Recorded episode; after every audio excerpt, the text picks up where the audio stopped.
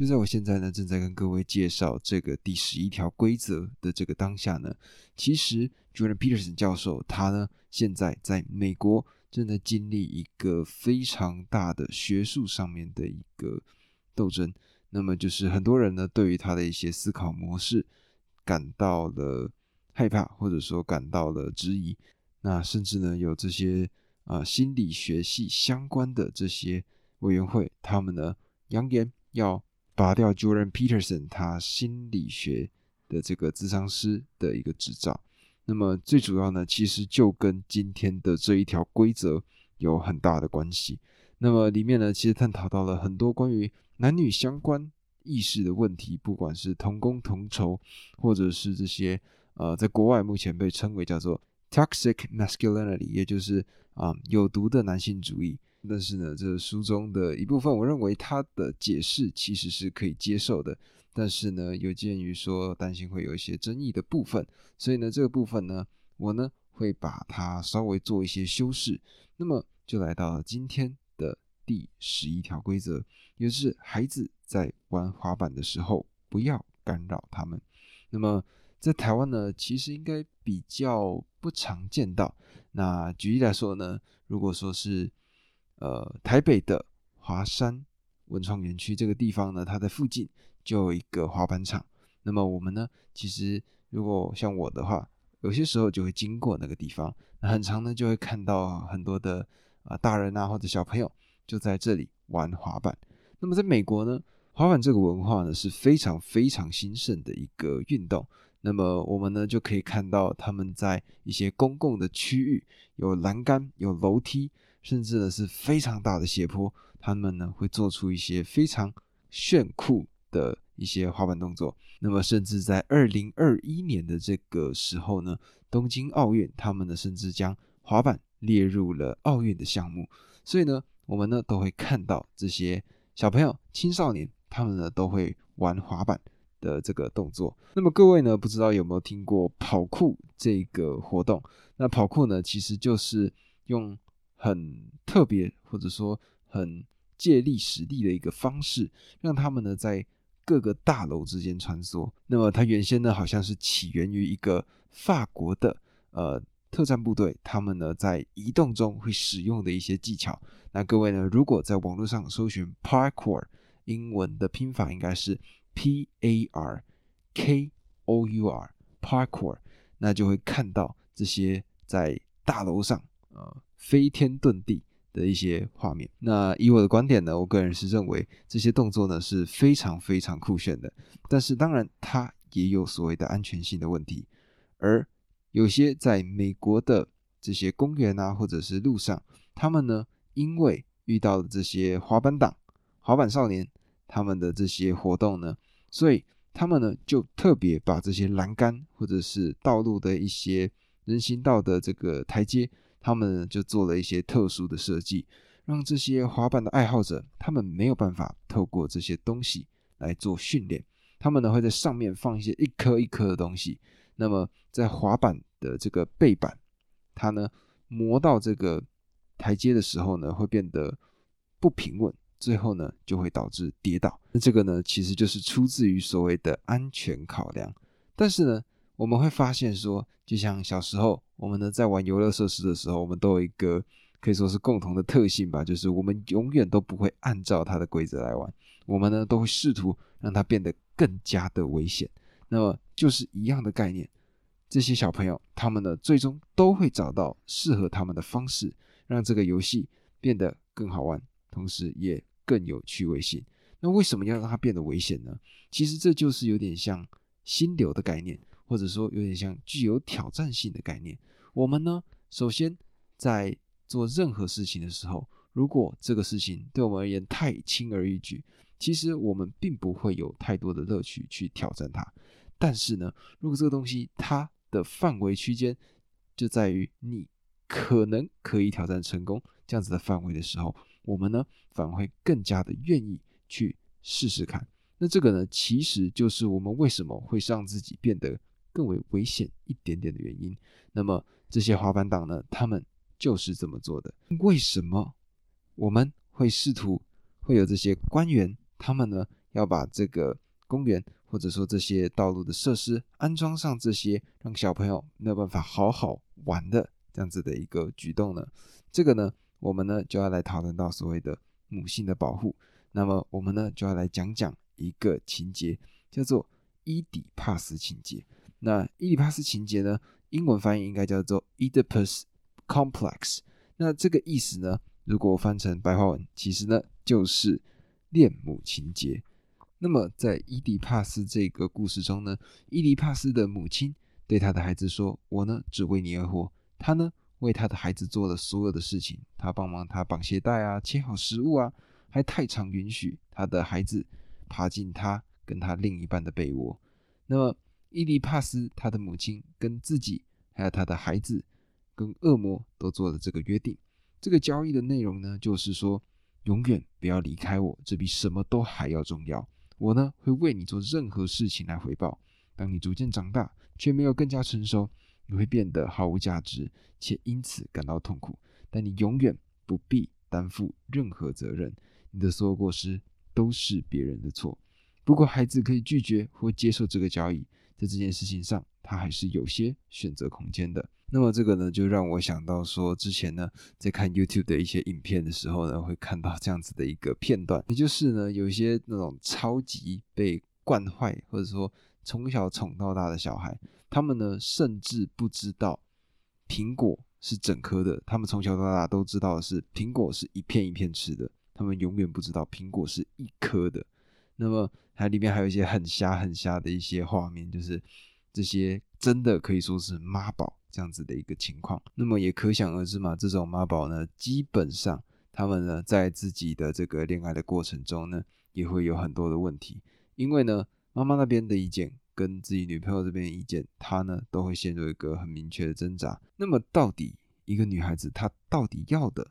是什么样的一个男孩子呢？那书中呢，其实就有用很明确的分析，还有很明确的资料来告诉我们，所有的人类生命，排除那种呃很科学、很莫名其妙的手法之外呢，基本上大部分都是从女性的子宫所孕育的。那么女生呢，在这个怀孕的期间，甚至到生完孩子之后，她呢就等于说多了一个她必须照顾的对象。那么，如果今天这个时候，这个男性的照顾者他呢，反而没有办法拿出足够的担当，那就相对应的代表说，这个女性她必须同时肩负照顾这个孩子跟照顾这位先生这样子的一个责任。那么像妈宝这样子呢，这种完全没有独立的男性，他们呢在这些生活中呢会有更多的依赖，那相对应的就代表说。这些女性呢，她们等于没有任何的依靠。那拥有这种稳定的或者说独立的一个基础，他们呢才有办法将自己的孩子正确的、安稳的养育长大。呃，我们听完了伊底帕斯呢，他的母亲这样子的一个过度保护的一个形式，这样呢会导致的就是我们的这些被在这样子的环境下。养育长大的男生，他们呢并没有独立的自主意识。那么，他们到底应该要怎么解决呢？有一位心理学家非常有名，他呢叫做荣格，他呢提到了这样子的一个概念。荣格呢将弗洛伊德的恋母情节养育理论纳入一个更广泛的原型模式，他追溯了所谓的阳性象征，也就是意识的出现。并拿来对照所谓的阴性象征，也就是肉体的起源。那荣格说呢，意识朝着光明奋力向上，因为呢，他带着对脆弱与死亡的领悟，因此发展过程令人相当痛苦与焦虑。意识不断受到诱惑，想陷进依赖与无意识的怀抱之中，摆脱自身存在的重担。那么，其实呢，这就是妈宝跟呃他们的母亲这样子的一个来回的关系。也就是他们如果不选择独立的话，那么他们呢就可以一直赖在这个保护伞底下。而自我意识呢，则象征着一种踏出舒适圈的感觉，就像前面几章、前面几个规则里面所提到的，在踏出舒适圈的过程，其实就有点像是我们的肌肉撕裂的这个过程。你们知道肌肉是怎么长的吗？肌肉的长法就是我们呢必须透过训练。那训练的这个过程中呢，我们的肌纤维会出现些微的断裂，那么在这个修复的过程中呢，就会有更多的肌纤维长上去。那长上去之后呢，我们的肌纤维就会变得更多，那就是为什么我们呢会变壮的原因。我们呢也会因此变得更有力气。那么自我意识也是同样的概念，我们呢必须先去往未知这个方向前进。我们呢必须有自己的意识，然后呢慢慢的、慢慢的，我们呢才有办法展现出独立的自我。那么很多童话故事书呢里面都会看到这种呃女生被呃一个王子所拯救这样子的一个过程。其实呢，如果不用性别的角度来去切入这件事情的话，女生象征着原始的自己，而这个男生这个王子呢，他其实是一个阳性的象征，其实也就是所谓的自我意识。想象一下，例如说像《睡美人》这样子的一部作品，《睡美人》呢，她呢在青少年这个阶段沉沉的睡去。然后呢，突然遇到了一位王子，王子呢亲吻了她一下，然后她清醒了。那这样子的一个过程呢，其实就象征着原先你是一个混沌的一个状态，然后呢经历了这个自我意识，那慢慢的长出自己该有的一个状态之后，迎向一个全新的人生。这个呢，其实很多的故事里面，我们呢都可以看到这样子的一个环节。那么我们了解完了这样子的一个过程之后呢？到底应该要怎么样才能变得更好呢？那这个呢，其实就是 Jordan Peterson 教授呢，他在他的访谈中很常被拿来讲到的一个话题，也就是 You have to become a monster and then learn to control it，也就是你必须成为一个怪物，然后学着怎么样去控制它。而书中呢，他提到了一位健美运动员。阿特拉斯他发布了一则相当知名的一个漫画广告，标题为“让麦克成为真男人的那次羞辱”。而其实呢，这样子的一个故事呢，在各式各样的这种英雄少年漫画，我们其实都可以看到。那内容大概是这样子的：主角麦克与一名年轻漂亮的女生坐在沙滩毯上，一个恶霸经过，把沙子踢到两人的脸上，麦克大声的斥责对方。那么这个时候呢，那个恶霸就抓住了这个麦克的手臂，跟他说：“给我听好，要不是你那么的瘦，干干瘪瘪，风一吹就走，我会打烂你的脸。”恶霸离开之后呢，麦克就对那个女生说：“这个大坏蛋，总有一天我会找他算账。”女生呢，略带挑衅的回道：“哦，算了吧，小男孩。”麦克呢，回到家之后，想到自己瘦弱可悲的身材，于是呢，买了阿特拉斯的课程。不久之后呢，他的体格有了改变。再次去到那个沙滩时，麦克一拳打在那名恶霸的鼻子上。那个现在对他另眼相看的女生紧抓着他的手臂说：“哦，麦克，你才是最货真价实的男人。”这个广告呢，它会出名，其实是有原因的。他用七个小格子就简单扼要的呈现出人类的性心理。这个过分瘦弱的年轻人尴尬又不自在，而且他也应该是这样子的。他有什么好呢？被另外一个男生瞧不起，更糟糕的是，也被自己喜欢的女生瞧不起。但是呢，他没有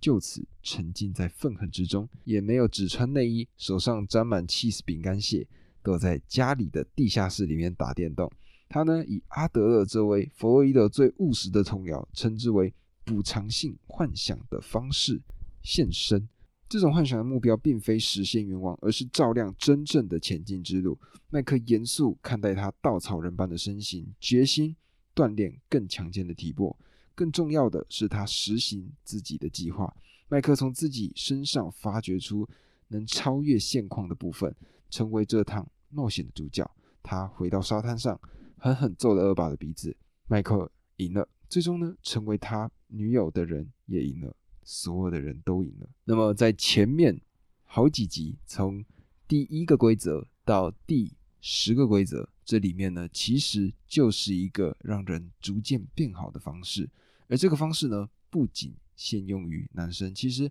所有人都是可以这样子做的。如果呢，在收听的人是男生的话，各位呢，我很推荐的一部作品叫做《斗阵俱乐部》，它是由 Brad Pitt。布莱德·比特所演出的一部非常非常经典的好看的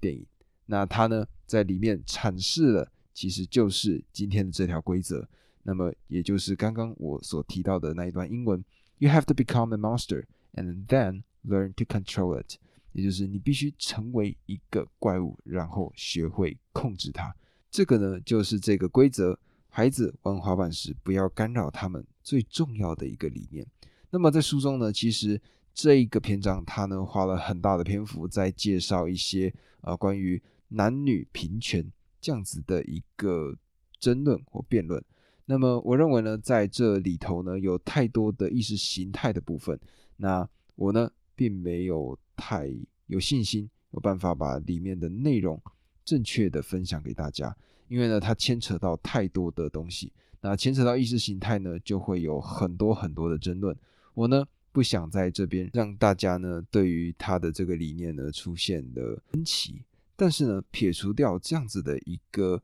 争论点之外呢，整本书它呢其实都是用很多非常有意思的方式，让我们重新理解到什么样的方式可以让我们变得更好。那么这也是为什么我会挑这本书来每一个规则每一个规则每天的分享给各位，因为我认为这本书它。确确实实的帮助到了我，而我相信这本书也可以帮助到更多的人。这个呢，就是我为什么会挑选这本书来分享的原因。那么，我也希望呢，如果各位对于他的这个理念有一些想要更深入了解的部分，各位呢可以去网络上搜寻 Jordan Peterson 教授。那他呢有非常多经典的演讲或者经典的访谈。那么在里面呢，你呢就可以听到他的一些言论跟认知。那么我想呢，你呢肯定也会有所收获的。那么今天呢来到了第十一条规则，明天呢就是这本书的最终章，也就是第十二条规则了。那么如果呢你对今天的这个内容感到非常的感兴趣，甚至觉得我讲的不错的话，拜托帮我点个关注，然后按下五星好评。那如果可以的话呢，帮我分享给你身边的朋友，这个呢是我觉得最重要的，因为呢我们现在正在让自己变得更好。那我也希望越来越多人可以加入到这个行列。那每天我们呢都可以学到一点点关于书上的知识，那么成为更好的人。那么这个呢就是今天咱们的内容了，我们明天见，拜拜。